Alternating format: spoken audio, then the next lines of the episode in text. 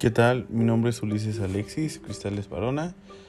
Eh, soy de la materia de algoritmos y lenguaje de programación y hoy les hablaremos sobre el tema de arreglos y archivos.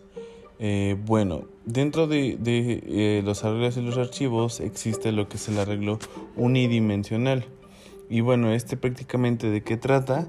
Eh, trata de un tipo de datos estructurados que está formado por una colección finita y ordenada de datos del mismo tipo. Es la estructura natural para modelar lista de elementos iguales. Los datos que se guardan en los arreglos todos deben ser del mismo tipo.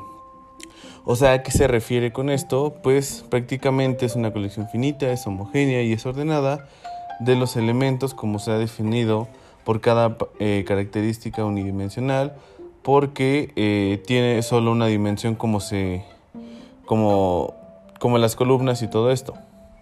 Eh, bueno y en esta se divide en, en, dos elementos no que son los componentes y los índices.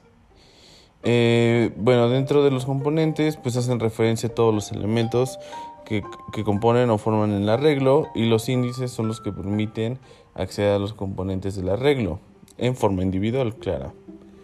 Eh, también existe lo que son los arreglos bidimensionales y multidimensionales y pues los bidimensionales son tablas de valores que cada elemento de un arreglo bidimensional está simultáneamente en una fila y en una columna.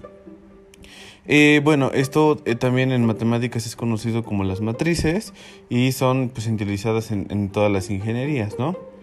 Y bueno, los arreglos multidimensionales es un son tipos de datos estructurados que está compuesto por varias dimensiones, eh, pues que son las presentaciones de tablas de los valores, consistiendo de información arreglada en renglones y en columnas.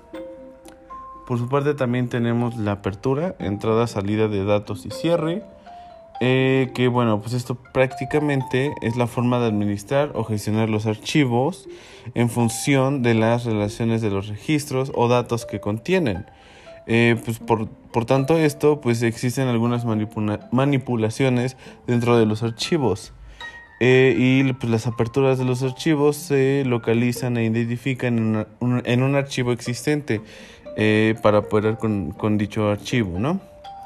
Y por último, la elaboración de programas este, entra lo que son el mantenimiento correctivo y el preventivo, donde el correctivo consiste en corregir errores no detectados en pruebas anteriores y que aparezca con el uso normal de esta aplicación.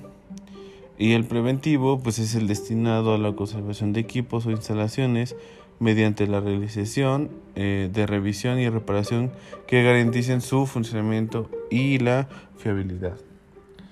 Y bueno, ese es un pequeño eh, resumen, paráfrasis de lo que es el tema de arreglos y archivos.